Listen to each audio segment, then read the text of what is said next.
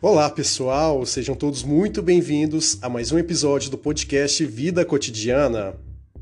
Como todos já sabem, pelo menos eu acho, né? é, meu nome é Maicon de Souza e hoje o tema é um tema diferenciado, é um tema que jamais abordei aqui no podcast. Inclusive, estou até trazendo aqui um convidado muito especial aqui para esse bate-papo aqui conosco. É, o nome dele é Jenner Fernandes e o podcast de hoje é tecnologia e sociedade. Fala comigo, Jenner, tudo bom? Fala, Mike, tudo bom? Agradeço demais o convite estar aqui e dizer que é uma grande honra para mim. Ok, o Jenner é especialista em tecnologia. Então, Jenner, fala um pouquinho aí sobre é, a sua experiência enquanto especialista na área. Bom, hoje eu tenho aproximadamente 10 anos na área. Hoje eu trabalho com projetos de tecnologia e arquitetura de computação em nuvem. Hoje eu sou especialista pela Microsoft, hoje eu sou MTA e MCSA pela Microsoft em questão de servidores, eu sou DCA pela Dell em questão de infraestrutura de redes e também eu sou CCNT pela Cisco, que também é uma grande fábrica, para quem trabalha na área, reconhece o tamanho que essa empresa é e o peso que ela tem na questão de especialistas. Então esse é um pouquinho, um pouquinho de mim e e é isso, e né? É isso. então, Jenner, é, eu achei interessante abordar esse tema aqui no, no podcast, né? Como você já ouviu aí meus episódios, você inclusive já deu até alguns feedbacks positivos aí a respeito deles.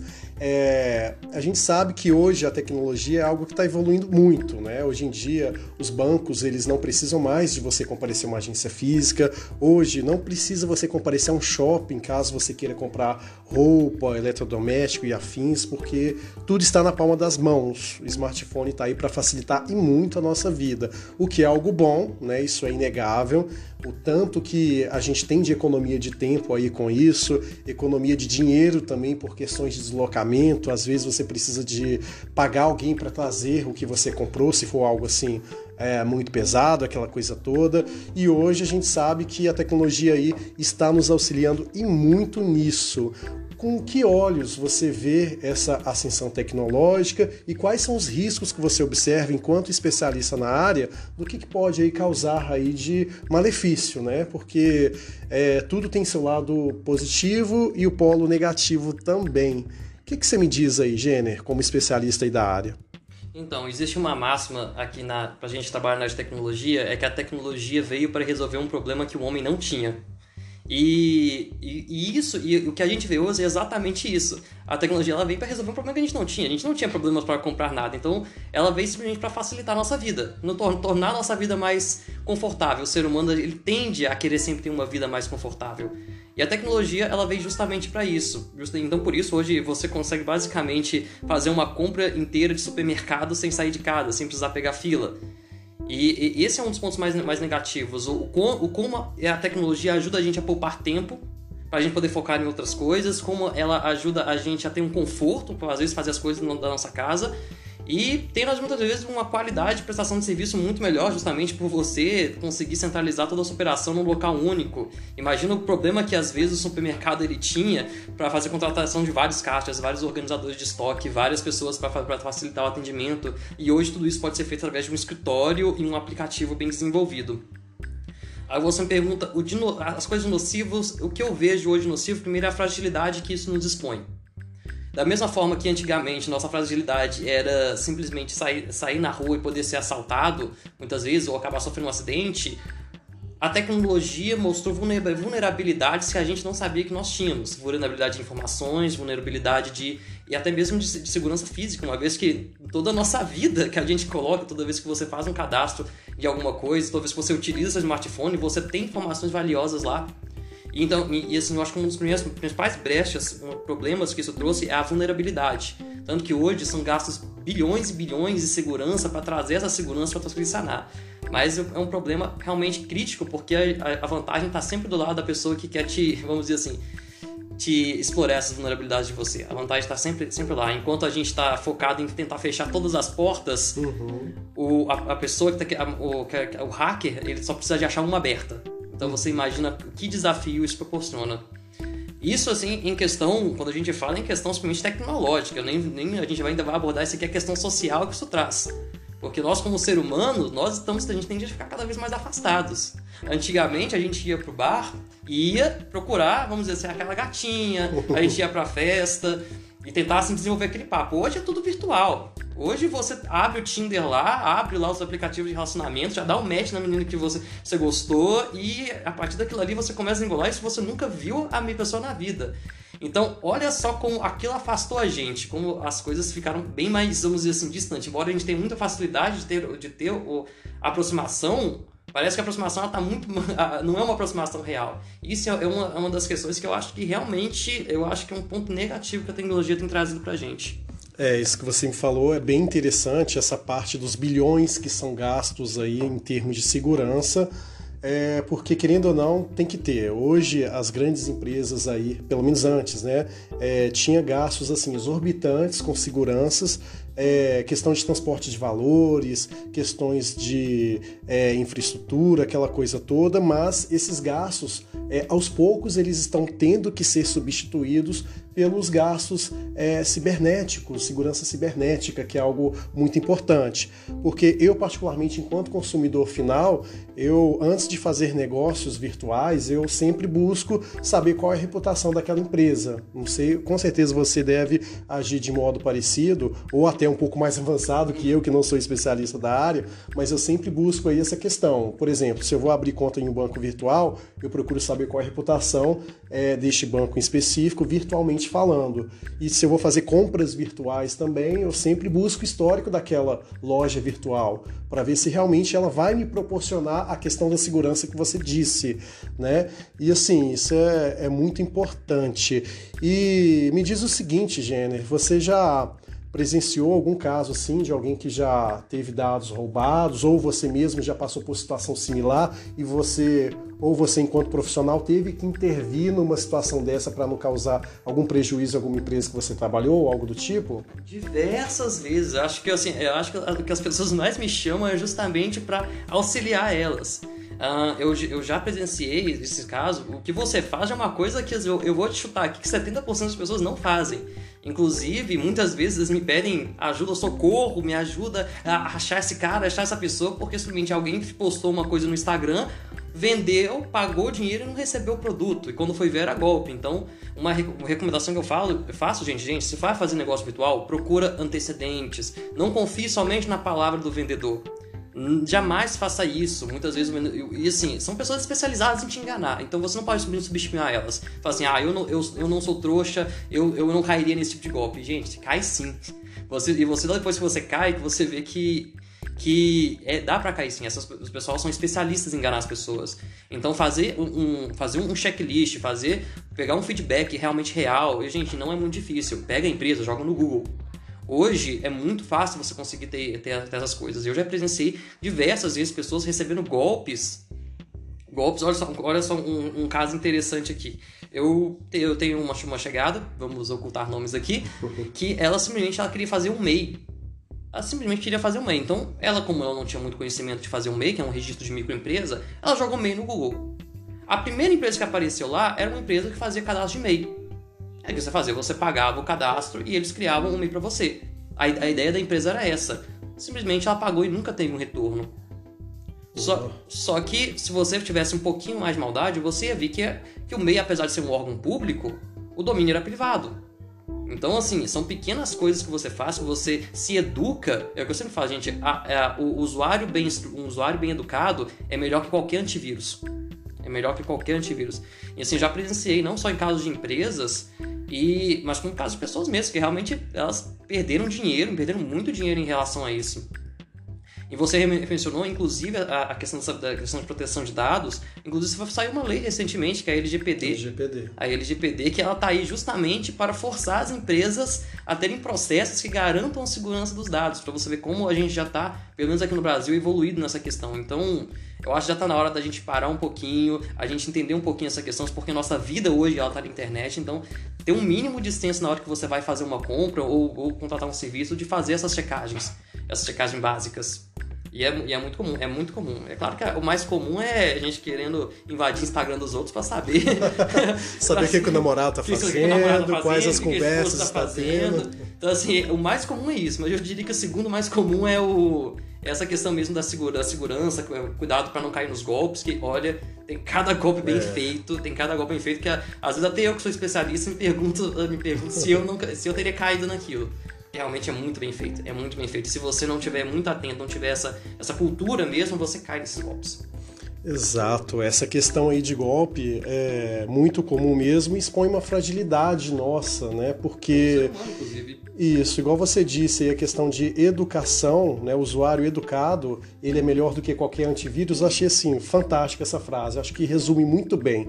Eu acho que a partir do momento que você procura saber de todos os pormenores, todos os detalhes, realmente você adquire munição porque, querendo ou não, a gente está muito suscetível. Porque... Uma analogia que a gente faz muito aqui na área de TI, agora que na sala de pandemia está muito claro para o pessoal entender, o antivírus é como se fosse essa máscara que a gente usa. Uhum. Ele é essa máscara. Ele é para é proteger aquilo que está vindo, mas qual que é, a, a, qual, qual que é o recomendado? É lavar as mãos, é não se aproximar, é, é manter isolamento social, é usar o álcool em gel, evitar aglomerações. Então a gente pode usar. O antivírus é só a máscara. O antivírus é, é só aquela, aquela última barreira. O que realmente te protege é essa segurança e esses bons hábitos. Perfeito, acho que é uma analogia ideal aí para o momento, Exatamente. né? e vírus, né? é, exatamente, vírus. E olha que essa questão de máscara, eu que sou leigo aí no assunto de tecnologia, é, já se usava-se, né? Usava-se anteriormente a questão de, de, uso de máscara aí é, tecnologicamente falando, no sentido de barrar vírus. E aí isso antes da pandemia, isso que eu acho bem interessante aí, porque já parece, parece que já previam, né? Fazendo uma analogia prévia do que estava por vir. Mas enfim, muito interessante é, essa abordagem de se prevenir. E outro ponto que você colocou como destaque que eu achei interessante também, é, social, socialmente falando, como você disse antes, que a tecnologia, apesar de nos aproximar em certa maneira, igual a gente vê hoje em muitos aplicativos é, de rede social, Instagram, Facebook, Twitter e afins, questão também de WhatsApp, que hoje facilitou e muito. Nossa o WhatsApp. A gente mudou depois do WhatsApp. É. Pelo WhatsApp agora já concentra-se não somente a questão da mensagem de texto, mas ligações, é, vídeo. É, estavam até planejando colocar pagamento de contas pelo WhatsApp, mas parece que não vingou muito aqui no Brasil esse intuito aí que tinha anteriormente. E facilitou bastante. Hoje em dia você conversa com uma pessoa lá do outro lado do planeta bastando apenas você ter um WhatsApp. E aí você observa onde a pessoa está através de uma videochamada e conversa com ela de modo parecido como se estivesse pessoalmente. Mas a gente sabe que não é a mesma coisa, né, Gênia? Não há tecnologia que substitua a questão do contato humano, a questão do olho no olho, por mais que você vê os olhos do outro virtualmente falando, mas não é a mesma coisa. Fala que a câmera nunca pega seu melhor ângulo, né? Exatamente. A gente às vezes tem que tirar mil fotos para de repente achar uma legal legalzinha para de repente postar ou no vídeo que não tem como você escolher qual é a aparição é, sua que você quer. telefone para ver se você acha o melhor ângulo na hora. É, mas assim, você como profissional de tecnologia, como que você linka essa questão aí do, do lado social? O que, que você acha que tende a acontecer conosco aí no futuro aí, não tão breve ou tão breve? Especifique. Cara, isso é uma pergunta que assim, é uma resposta muito difícil uma resposta muito difícil porque é muito difícil a gente prever a evolução social humana. É muito difícil. Eu vou dizer assim, na minha época, quando eu era pequeno, é, já era, já era comum, ainda era comum a gente jogar bola. Era comum. As uhum. crianças se unirem através de, jogos, alguma coisa esportiva, e que a gente criava laços muito fortes fazendo isso. Uhum. É, eu, eu, particularmente, na minha infância, eu sempre, eu sempre tive banda, eu andava de skate, então, assim, era comum laços muito fortes, inclusive. Tanto que minhas amizades dessa época, elas duram até hoje. E a gente já tinha videogame naquela época, embora assim, a gente jogava videogame, não era, não era tão comum assim. A gente gostava mais, mais de sair na rua. O que eu vejo hoje é. Assim, eu, eu penso aqui até com um pouco meio de olhar de tristeza, que eu vejo laços muito fracos. Uhum. Laços afetivos sendo criados à base de uma fragilidade muito grande. Porque eu não, eu não consigo ver a tecnologia hoje, hoje proporcionando esses laços criando esses laços. Porque por mais que você diga lá por mensagem, ah, eu tô aqui com você, como é que você vai estar ali com ele? Você não tem laço suficiente com ele, você não tá vendo. Eh, muitas vezes, o ser humano ele precisa, às vezes, ter esse, esse, vamos dizer assim, esse contato físico. É nesse contato físico que a gente consegue ver, por exemplo, um amigo tá triste, um amigo tá aí você uhum. perde isso com, esse, com, com essa consciência avanço tecnológico. Eu não sei dizer exatamente se isso vai ser substituído por alguma outra coisa. Se algum, alguma, outra, alguma cultura, algum outro costume vai substituir esses laços. Mas pelo que eu vejo, hoje não substitui. E hoje eu vejo uh, jovens muito mais solitários do que era, uh, que era, sei lá, há 10 anos atrás. 10, 15 anos, jovens muito mais solitários, jovens muito mais, vamos assim, não dispostos. Antigamente, qualquer rolê era rolê, você saía com seus amigos, hoje você não vê, não tem isso tanto mais. E em questão, em questão assim, até de eu vejo uma coisa até perigosa, porque assim, por mais que a internet ela, ela, ela proporcione seguranças, você acaba criando uma vulnerabilidade muito grande para jovens. A gente vê tanto, também quantos golpes jovens caem com questões de pedofilia, questões de drogas, justamente por você não ter essa aproximação. Uma coisa é você chegar para um amigo seu da mesma idade, começar uma amizade, outra coisa é você conhecer, você conhecer alguém pela internet e você não sabe o rosto dessa pessoa, você não sabe as intenções dessa pessoa. Então eu vejo, por um outro lado, uma coisa um pouco triste essa situação. E eu não, eu não sei dizer se isso vai ser substituído. Você pode até me ajudar nesse caso para ver se a gente consegue achar alguma coisa de substituir isso, porque eu, eu hoje não vejo. Eu realmente eu vejo uma tendência a, a, a gente ter um mais isolamento. As pessoas mais isoladas, mais reclusas dentro do, do, do seu, vamos dizer, das suas bolhas.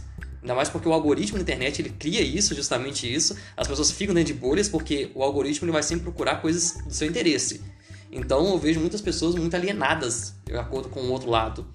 Eu, assim, puxando um pouquinho lado para política, eu tinha amigos de direita, de esquerda, liberais, anarcocapitalistas, e justamente porque tava todo mundo junto naquele mesmo, naquela, vamos assim, naquela, naquela mesmo social. Hoje, com o grupo de internet, você só conhece gente que pensa igual você, e acaba que você fica, vamos dizer assim, preso nesse, nessa parte de, de, de informação. Então, isso é um ponto muito negativo que eu vejo em nós como sociedade com, esse, com essa expansão tecnológica, com essa, essa, essa, essa crescente de pessoas adotando mais o, o, o virtual e abandonando o pessoal. É, eu concordo com você plenamente nessa parte aí de que não tem como substituir, pelo menos por hora. Como você disse aí, as questões comportamentais elas variam ao longo do, das décadas, da, é, das centenas aí de anos e até hoje não inventaram uma forma de substituir o calor de um abraço. Isso aí, tecnologia nenhuma, eu acredito, né? A menos que invente um holograma que consiga uhum. transmitir o eu seu calor. Assim, eu acho que nem é. assim seria substituir. Pois é, porque tem toda aquela questão lá, igual você disse, a pessoa está passando por um momento ruim, a outra simplesmente manda uma mensagem de texto fria dizendo: "Ah, eu estou com você". Não tem como. Isso aí é fato, concordo plenamente. Acho que isso, essa mensagem que fica mais gravada, digamos assim, e também creio, né? Eu, como sou um amante aí da questão do comportamento humano, amante da filosofia, gosto sempre de procurar é, conhecer pessoas, saber o que, que elas pensam, saber o que, que elas consideram relevante ou não, e também, é, querendo ou não, quem lê meu blog às vezes consegue perceber algumas previsões futurísticas aí, não em termos materiais, mas em termos comportamentais e acredito muito nisso, viu, Jenner? Que a tecnologia ela jamais vai substituir essa questão do estar presente, do estar do lado, porque é uma coisa muito subjetiva, uma coisa muito complexa. O calor humano ele é algo assim que palavras, milhões de palavras não conseguem substituir. Por mais que é, você consiga ver uma, a pessoa através de uma chamada de vídeo, mas falta aquele algo a mais, né? E assim, é, em termos de sociedade, eu acredito muito que a tecnologia nos ajuda bastante, né? principalmente para expor injustiças. Hoje, se você vai num determinado ambiente, você está presenciando uma situação de desrespeito, através do seu smartphone você consegue lá é, filmar aquela situação, alguma, algum excesso estatal, né? A gente sabe que o Estado, ele querendo ou não, ele é um dos grandes vilões aí que a gente tem, apesar de ter a sua parte necessária, mas ele de, em grande parte ele realmente ele deixa muito a desejar. E aí você tendo acesso aí a questões de gravar, de filmar, é, de poder racionar, ou então simplesmente o acesso à informação que antes a gente não tinha. Hoje qualquer um sabe dos seus direitos, a pessoa ela consegue sim, é, se ela foi lesada de alguma maneira, seja pelo Estado ou por uma empresa privada, ela consegue sim é, verificar o que, que ela pode recorrer ali naquela questão e assim sucessivamente. Essa parte social eu acredito que a tecnologia preenche bem, né? Mas assim, como que você vê essa parte aí social, tanto desvantagem como vantagem hoje, Jenner? O que você falou, eu acredito que sejam os principais marcos do, do, do que, do que do que, do que hoje a gente pode chamar de tecnologia, que é a democratização da informação. Simplesmente, antigamente, a gente ficava refém da, vamos dizer assim, da, da, da, dos meios de comunicação. E a gente sabe, né, que os meios de comunicação, muitas vezes, não têm exatamente compromisso com a verdade. E, honestamente, assim, não faz diferença. A questão é que hoje, com o acesso à internet, o acesso às tecnologias, permite democratização de informação para você pra expor ideias, expor fatos. E muitas vezes, vamos dizer assim, a, gente, a, a, última eleição presidencial, quem ganhou foram as mídias sociais. Não vamos descartar o peso que isso teve. Não vamos descartar o peso que isso teve. Então, sim, você tem essa parte da democratização da informação, que é um, simplesmente um dos maiores pilares que a gente pode usar hoje na internet por causa da internet. É a facilidade que você tem de colocar informações ao público e de buscar informações. De buscar as informações também que não estejam vinculadas aos meios de comunicação, vamos dizer assim, tradicionais, que é o rádio, a televisão. E honestamente, muitas vezes você consegue ter algumas informações mais, vamos dizer assim, honestas, assim, através desses meios de comunicação do que, do que antigamente a gente tinha. De, assim, o que eu vejo hoje como desvantagem, a questão é que virou muita informação. Uhum virou muita informação e as pessoas e, e pessoas elas não têm a cultura de verificar a informação. Eu acho que a gente transferiu a cultura do rádio da televisão de ter aquela credibilidade e transmitiu para tipo a internet. E vamos ser sinceros, não tem. Na internet você não tem um, editor, você não tem uma faixa editorial, você não tem, você não tem muitos mecanismos assim, de checagem de fatos, você realmente você tem uma pessoa escrevendo e postando. Então, então assim, eu acho que a, o bom disso é que vem, a informação ela vem com facilidade, mas a parte ruim é que vem muita. A gente não, não consegue diferenciar o que, que é sério o que, que não é. O que, que é verdade. Então, de novo, cultura. A gente tem que passar a ter cultura de checar o que a gente lê. De realmente, a gente não. O Brasil brasileiro tem a mania de ler só a manchete e, e pular a matéria. é o que é o mais comum, né? De ler a manchete e pular a matéria. Então, realmente, é você pegar, ler a matéria, buscar. Hoje você tem diversas agências que fazem checagem de fatos muitas que você pode facilmente achar no Google, onde literalmente são pessoas que estão lá para dizer se é verdade ou não. Então, criar essa cultura. Então, eu acho que, embora a gente tenha essa desvantagem, existem meios para a gente burlar ela, para gente, a gente minimizar os impactos que essa quantidade de informações tem. Mas, como eu falei, é uma cultura e eu acredito que a gente está chegando bem nela. Uhum. chegando bem nela. Uma outra desvantagem é que a internet é pouco inclusiva. Ela é pouco inclusiva. Vamos dizer, vamos dizer assim, que pessoa de 50 anos hoje tem facilidade para acessar a internet e postar e buscar informações? É, essa pessoa pega a mesma credibilidade que ela tinha na televisão e transmitiu para internet. Então, vamos, vamos dizer assim, a quantidade de fake news que, que a gente começou a receber nos, nos últimos anos, a ponto disso virar termo judicial, coisa dentro do judiciário, é uma coisa fenomenal. Justamente por essa mania da gente repassar informações sem credibilidade nenhuma e tomar aquilo como verdade. Isso é um ponto muito negativo para a gente como sociedade. Sociedade, a gente não sabe mais o que é verdade, o que é mentira. Simplesmente as pessoas saem falando. Então, isso é um ponto, como sociedade, isso é um ponto muito negativo que a gente hoje tem. Essa questão aí de tomar uma opinião através de uma simples manchete, isso, isso a gente já, já percebia antigamente, né, Jenner? E essa, esse advento aí da, da, tecnologia só veio solidificar essa questão.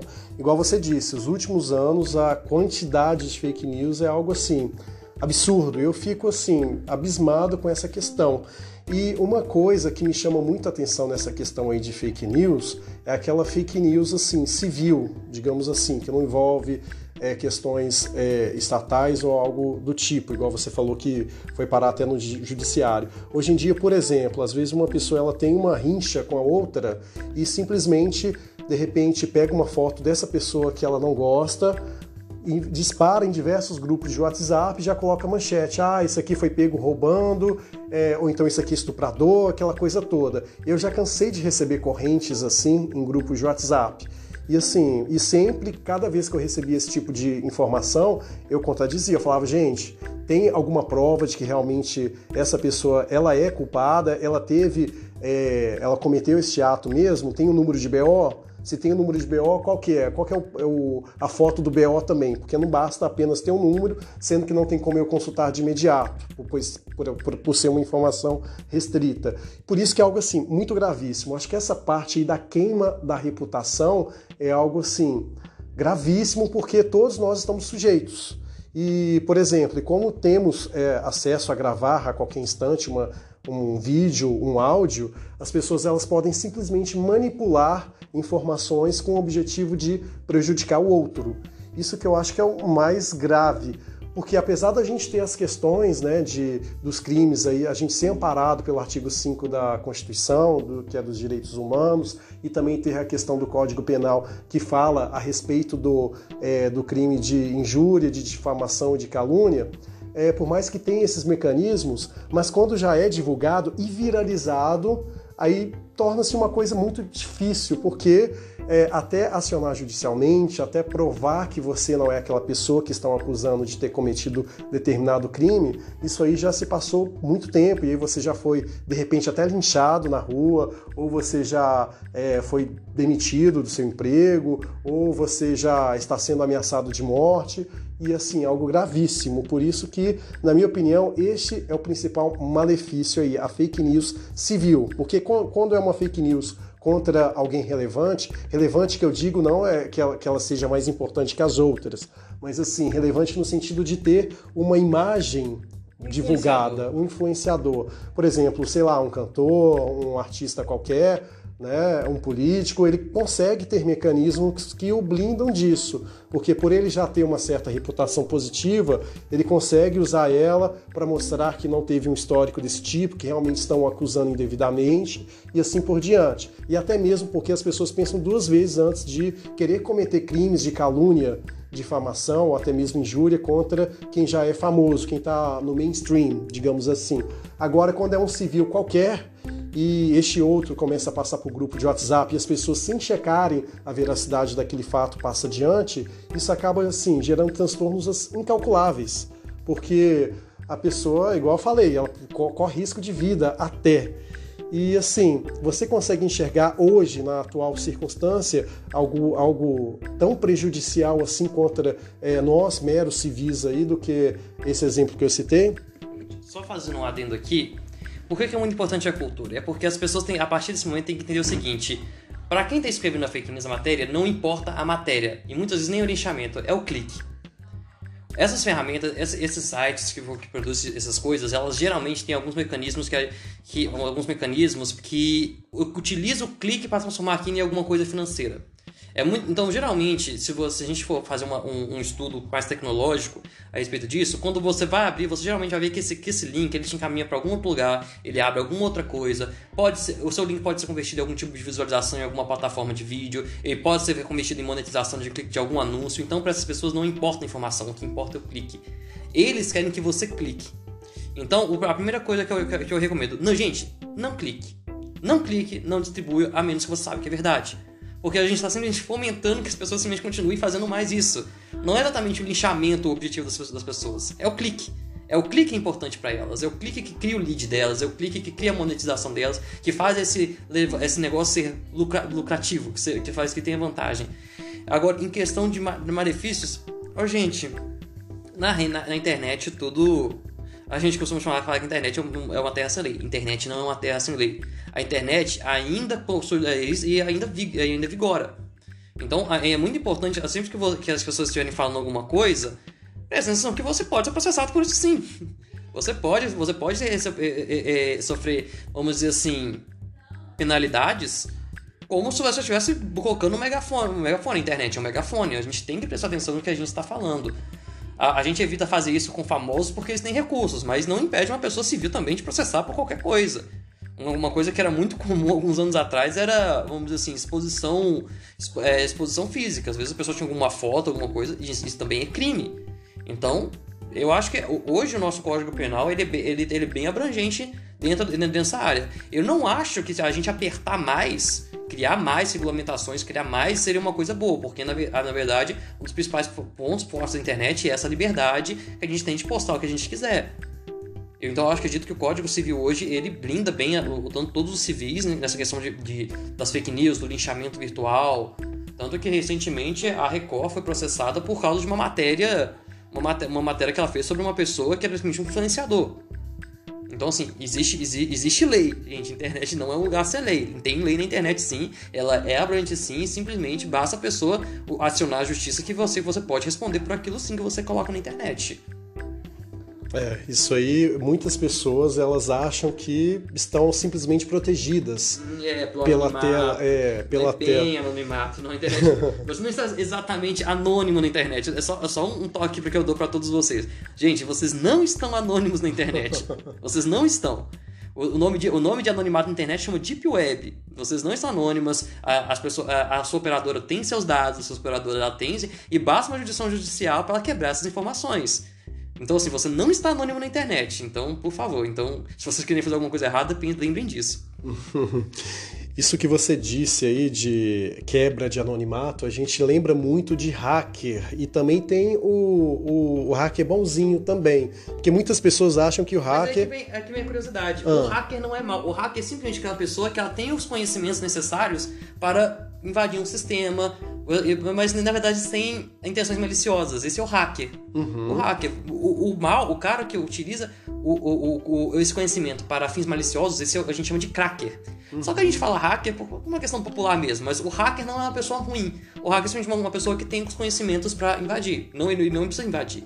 Inclusive, a gente tem uma profissão muito legal hoje no mercado que é a gente chama do hacker ético, que é o cara que vai lá para mostrar as vulnerabilidades ele tem toda a permissão legal da empresa para invadir, ele vai lá, ele mostra as vulnerabilidades e a empresa utiliza aquele, aquele relatório do hacker para implementar as, as, as, seguranças. As grandes corporações hoje, no mundo, elas têm programas assim que estimulam as pessoas a querem realmente quebrar a segurança delas, para elas estarem sendo sempre mais seguras, mais, sempre mais seguras e mais protegindo, protegendo cada vez mais seus usuários. Mas o hacker não é um cara ruim, não. O ruim é o cracker. o ruim é o cracker. Ele é o cara que realmente ele quer suas informações, ele quer, ele quer de alguma forma se beneficiar daquilo que ele utiliza. É, pois é. Ele seria equiparado a um bandido qualquer, um, bandido. um criminoso ele que é um assalta criminoso. a pessoa à mão armada e alguma exatamente, coisa nesse exatamente. sentido. Ele é um bandido qualquer, tanto que existe, hoje a gente tem no nosso Código Penal crimes cibernéticos, os crimes cibernéticos justamente para punir essas pessoas. O problema é que é, o hacker, geralmente, ele sabe como se esconder. Uma, tem uma coisa que a pessoa assim, do judiciário odeia, o advogado odeia que a gente fala. Se o cara souber o que está fazendo, ninguém pega. Por isso que é importante a gente estar sempre atento para não cair nas conversas. Porque o cara, sabe o que está fazendo, ninguém pega. Ninguém pega. Não tem jeito. É isso aí. E Jenner, é, o que, que você diria para as pessoas que foram vítimas assim de, de crimes cibernéticos? Quais as principais providências que ela deve tomar é, de imediato para tentar reaver algum prejuízo ou simplesmente para formalizar é, essa questão que ela se, se conteve? O que, que você tem a dizer sobre isso? Gente, para ser bem sincero, Uh, você, se você hoje sofreu alguma, algum tipo de lesão hoje utilizando a internet, a primeira coisa que você vai, você vai na delegacia da Polícia Civil e faz um boletim de ocorrências contra crimes cibernéticos. A partir desse boletim, que pode ou não ser iniciada uma investigação dependendo do nível das coisas. Nessa questão de reaver, é complicado. É, é, é Estamos complicado. falando de Brasil, Estamos né? falando de Brasil, né? Então, assim, da mesma forma que dificilmente você vai ter seu celular de volta se você for roubado na rua, você vai ter seu celular, sua carteira de volta, e dificilmente você vai conseguir reaver o dinheiro ou algum tipo, algum tipo de dano que você venha sofrer por, através de um golpe na internet. Então, infelizmente, não, não é nenhuma questão de segurança, de segurança tecnológica, é uma questão mais que, infelizmente, a parte, a parte, vamos dizer assim, jurídica no nosso país, ela não, ela não nos resguarda tanto assim infelizmente. Então, o que eu recomendo mais é realmente vocês se informarem, vocês buscarem saber o que vocês estão fazendo, comprando. Opte sempre por, vamos dizer assim, tecnologias consagradas que já estão dentro do mercado, que elas já estão, que elas estão sempre trabalhando. Eu já posso indicar algumas aqui, não tem merchan, infelizmente, mas se quiser, patrocina nós é, que, que, é o Mercado Pago, que é o PagSeguro, que são hoje tem hoje a gente tem o PicPay, que são ferramentas já destinadas para você ter essa segurança. Mas é claro, nada nada elimina o fato de você realmente você ter que saber com quem você está fazendo negócio. Da mesma forma que você não é muito inteligente fazer negócios com um camelô na rua, você não, não é legal você fazer negócio qualquer um que está vendendo qualquer coisa pela internet. Então é muito importante estar sempre atento a isso. Muito interessante, viu, Jenner? Toda essa questão aí. Mas eu tenho certeza que quem está ouvindo a gente agora deve estar tá com aquela pergunta na ponta da língua querendo fazer. Que se tivesse perto da gente agora, já ia te encher de perguntas nesse sentido. Então, aquele povo ciumento que quer vigiar a namorada, namorado, saber onde que tá indo, saber se é, tá ocultando história ou não tá. Diga aí pro pessoal que tá querendo ouvir que eu tenho certeza, tá? Não adianta você que tá ouvindo aí fingir, ah, mentira, não, tem, não quero perguntar isso não. Eu sei que quer, tá? Diz aí, Jenner, tem como é, hackear Instagram, WhatsApp, Facebook? Tem. Tem como? Tem.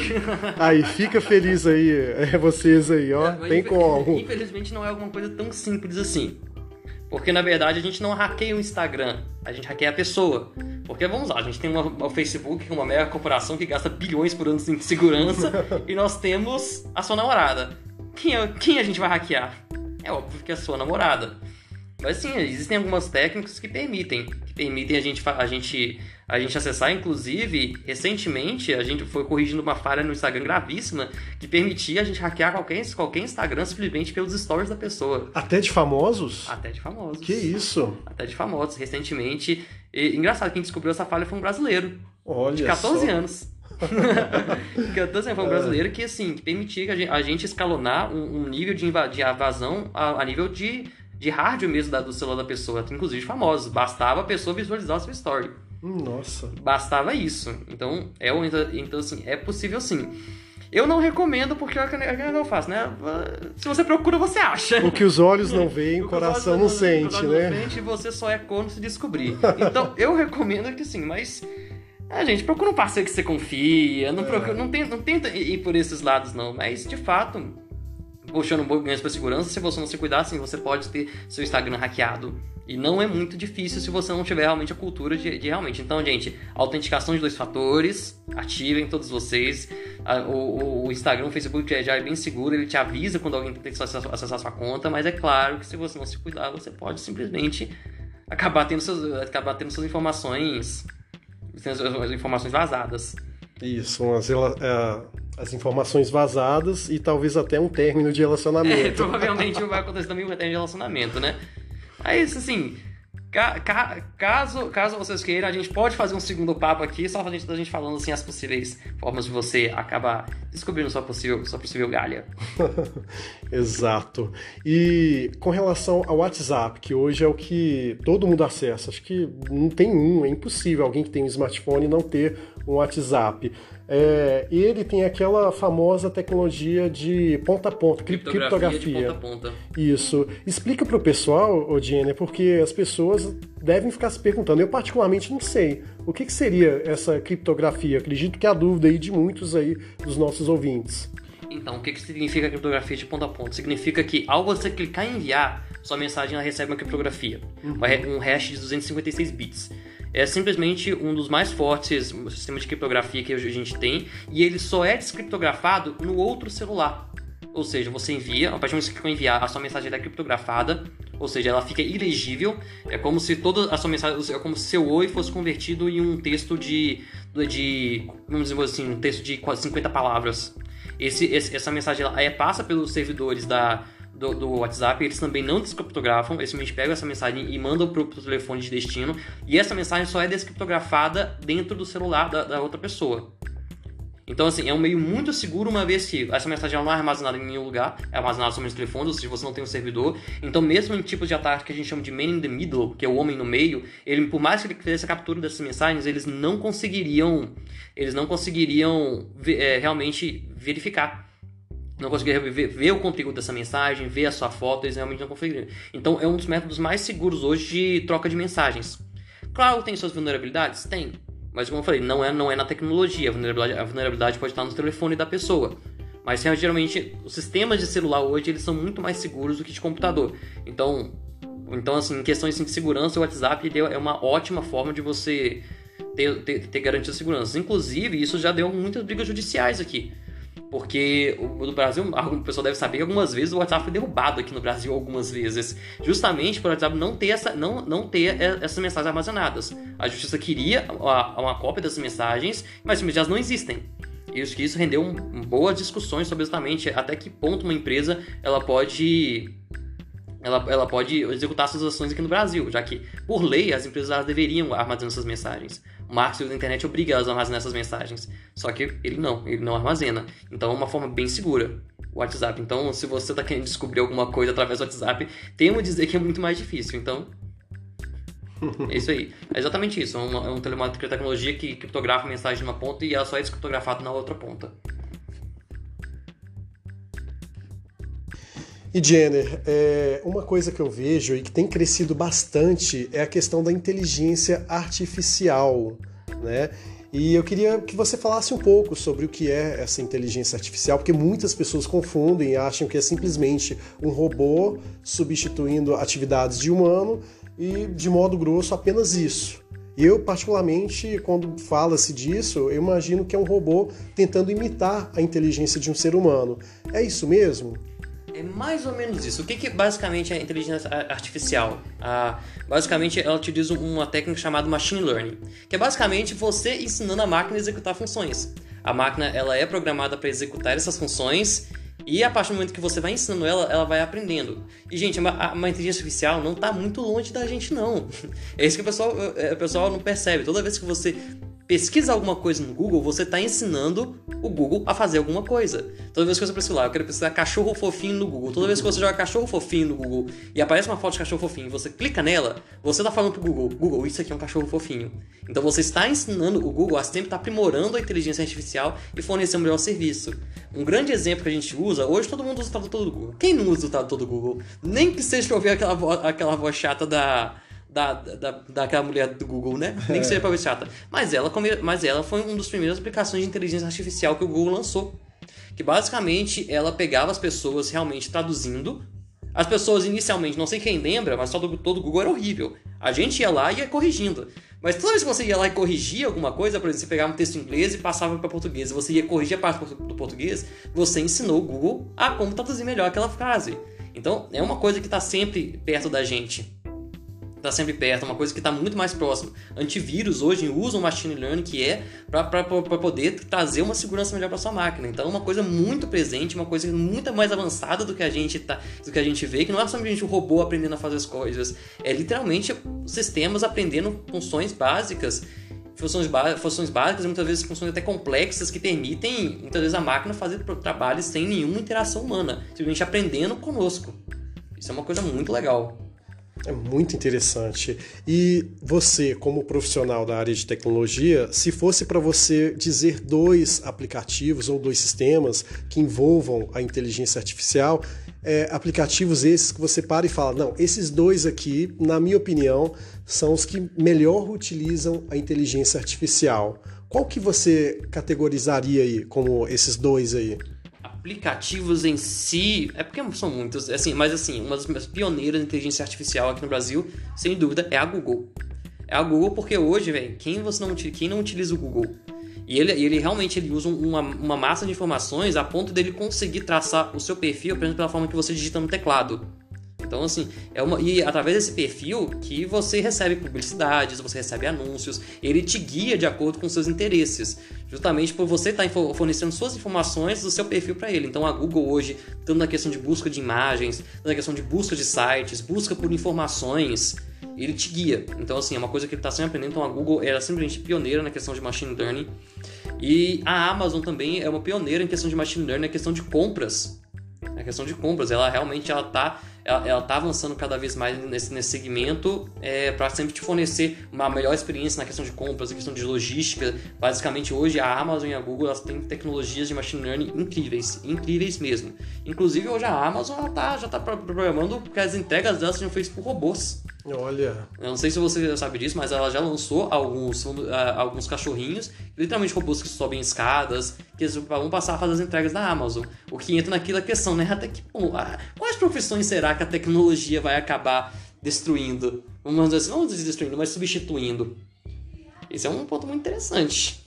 Não, sem dúvidas. A gente vê aí muitas profissões se tornando obsoletas. Inclusive, é, eu estava fazendo um curso é, AD e o ministrador do curso estava exatamente comentando esse ponto, né? Falando que como que as máquinas hoje elas já fazem um trabalho braçal muito bem feito, é, inclusive até melhores do que é, o ser humano e até ainda estamos engatinhando pelo que a gente percebe na questão da inteligência artificial, porque muitos dizem, né, muito, é, muitos especialistas dizem que ainda há muito por vir. Né? E a gente percebe uma evolução assim, tecnológica gigante. Se a gente for levar em consideração aí os anos 90 para os anos 2000 e os 2000 para até hoje, 2020, a gente percebe que muita coisa tem se modificado. É, já citamos aí no início do episódio a questão das compras online, a questão das transações financeiras, coisas assim que nos anos 90 seria inimaginável né? Porque a gente tinha o que antes? É, Windows 98, aquela carroça lá, não sei se é do tempo de muitos aí, a questão do, do Orkut, do MSN. Nossa, agora eu fui fundo, né? As primeiras redes sociais, então só foi fundo agora, é, tá entregando sua idade. Exatamente. Mas enfim, vamos mudar de assunto essa questão da idade. Mas a questão aí do, da, das carroças que a gente usava aí tecno, tecnologicamente falando, é, eu lembro que o primeiro computador que eu tive era internet de escada e aquilo era horroroso. Ficava carregando horas e horas para eu fazer um download de um, um filme. Ah, isso aí era no mínimo três dias para baixar um filme. Hoje a gente assiste em eu tempo real. também? Eu usava. é, hoje em dia a gente tem aí várias uh, aplicações de streaming. A gente tem a Amazon Prime, a gente tem a Netflix, a própria Disney que está tá começando a se fortificar aí com relação no, na área de streaming. Isso eu acho muito interessante. E, enfim, é, você acha que ainda dá para evoluir mais do que a gente está evoluindo em termos de maquinário? Porque hoje a gente tem o MacBook, né, que faz uma porrada de coisa. A gente tem o, os iPhones, aquela coisa toda. A gente sabe que na inteligência artificial ainda tem muito o que progredir, mas na parte de hardware, você acha que dá para avançar mais? Com toda certeza. Nossa, sem sombra de dúvidas. Inclusive, hoje o foco não é tanto performance. Hoje o foco é qual é a maior performance que eu consigo ter no menor espaço. Que antigamente você tinha aqueles HDs enormes, aquelas que de memórias enormes, aquelas placas mais enormes, aquela questão porque era a tecnologia que a gente tinha. Depois que a gente, depois que, que surgiu o nanoprocessador, os nanotransistores, então assim, a ideia não era mais, a, a, o foco não é mais performance, que performance a gente já tem para uhum. longevidade. A questão é qual que é o menor espaço possível? Eu consigo colocar isso aqui, essa performance dentro de uma película ultrafinura de um vidro? Eu consigo. É. A ideia, hoje, o foco é esse. Hoje a gente não. Porque em questão de performance, mas sem dúvida, você consegue evoluir muito em hardware ainda. Não, hoje a gente não tem esse foco porque hoje não precisa mais. Hoje, basicamente, tudo que a gente precisa, a gente já tem tecnologias feitas para isso e está atendendo bem. Tudo depende do quanto você está disposto a gastar também. Mas, com certeza, hoje a gente tem muito que evoluir, mas acho que hoje não é mais o foco. O hardware não é mais o foco porque o hardware já atende. Inclusive, se você hoje tem um computador de ponta, você tem um computador para os próximos 10 anos. Estimo eu. eu. Não vou citar nenhum estudo porque isso é uma coisa que é estimativa minha. Mas hoje não é o foco. Hoje o foco é eu, qual, qual, qual, qual que é a maior comodidade agora que eu, preciso, que eu preciso ter esse hardware? Eu consigo carregar esse hardware no meu bolso? Eu preciso ter um computador muito grande para ter esse hardware? Essa é a preocupação agora. Antigamente a questão, é, a questão era realmente eu preciso de mais potência. Agora eu tenho mais potência, Vamos agora deixar essa potência, vamos dizer assim, mais confortável, mais delicada. Então acho que, então, assim, embora assim, a gente tenha muito que evoluir em questão de rádio, a gente tem um caminho para isso, mas hoje não é mais o foco. Hoje eu, eu, eu arrisco dizer que hoje, o foco hoje não é, não é, não é, não é potência, e sim estética. Concordo. E falando de mercado de trabalho, né, você até citou antes dessa pergunta que algumas profissões é, poderiam ser extintas em função do advento aí da tecnologia. É, enfim, o que que você, quais, na sua opinião, o que que será de carreira aí, a próxima profissão que, você, que a gente vê aí que já está fadada aí a deixar de existir aí, uma vez que a tecnologia já está assumindo a ponta? Gente, gente, extinção de profissões isso, vai, isso acontece durante todo o processo da, da sociedade. Antigamente você tinha profissões que hoje não são mais necessárias. E isso a gente precisa ir muito mais atrás. A gente antigamente tinha locadoras. As locadoras tornaram totalmente dispensáveis.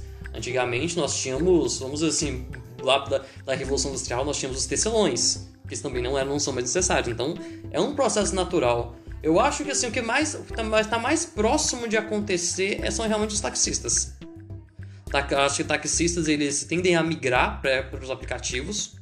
Hoje, hoje isso ainda não aconteceu, acho que questões mais políticas mesmo, mas acho que o taxista tende a migrar para aplicativos. Nos próximos anos a gente pode ter também uh, algumas tecnologias substituem entregadores de correspondência. Hum, assim, mas, gente, é, quando o pessoal fala isso, inclusive a gente hoje tem tecnologias, mesmo na área da, mesmo na área da tecnologia, que fazem funções básicas que, que antigamente um analista júnior faria. A gente já tem que ter tecnologias que fazem isso, que substituem esse profissional. Mas o que eu falo, gente, não é algo a realmente a se temer. Não é algo que eu deveria ficar preocupado. Da mesma forma que profissões elas deixam de existir, novas surgem. A tendência, nós como ser humano, nós como indivíduo, é estar cada vez evoluindo e nos tornando pessoas mais, vamos dizer assim, mais especialistas, mais desenvoltas, uma pessoa mais desenvoltas. Da mesma forma que antigamente, ah, vamos dizer, a profissão de ouro era você ser um burguês, estar lá nos burgos vendendo sua, sua, sua, seu material, era a profissão, vamos dizer assim, a maior que uma pessoa normal poderia chegar se você não tivesse linhagem nobre. Hoje, hoje vamos dizer, o vendedor não é uma profissão tão cobiçada assim.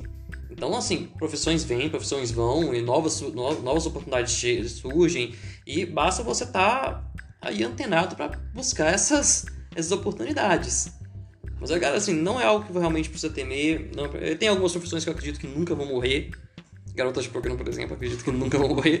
Uh, vamos dizer assim, pedreiros, também são, acho, acho que a gente está muito longe de conseguir tecnologias que substituam a engenharia civil. A gente está muito longe ainda. E assim, é, um, é o natural de nós como sociedade. Realmente você parar de ficar preocupado tanto no trabalho braçal e deixar as máquinas fazendo tra trabalho braçal pra gente. E a gente, nós como sociedade, evoluímos mais intelecto. Então acho que é o, o caminho natural. Ótimo. E para finalizar essa parte, é, para quem tem interesse de seguir a área, a carreira de tecnologia, o que, que a pessoa tem que estudar? Quais são os primeiros passos que ela tem que dar? O que, que você aconselha aí? Então, quando a gente fala em tecnologia, a gente fala um leque. Então, assim, se você hoje quer, quer conhecer, começar numa área de tecnologia, é, pesquise um pouco sobre cada área que faz. E olha onde você, onde você se encaixa mais. Se você se encaixa mais na. Hoje está muito na moda programação, justamente para esse boom de aplicativos, de compras online. Então, se você hoje quer ser um programador, eu recomendo você começar a estudar algumas linguagens de programação. Hoje a gente tem várias plataformas de cursos, como a Udemy, como a Uh, o Udemy foi o único que me veio aqui na hora. Aqui. Então, assim, busque um pouco, entender um pouco. Você tem vários cursos que te, te ensinam, que te inserem um pouco nesse mercado, que, que, não dizendo no mercado, mas nessa ideia, né, nessa ideia.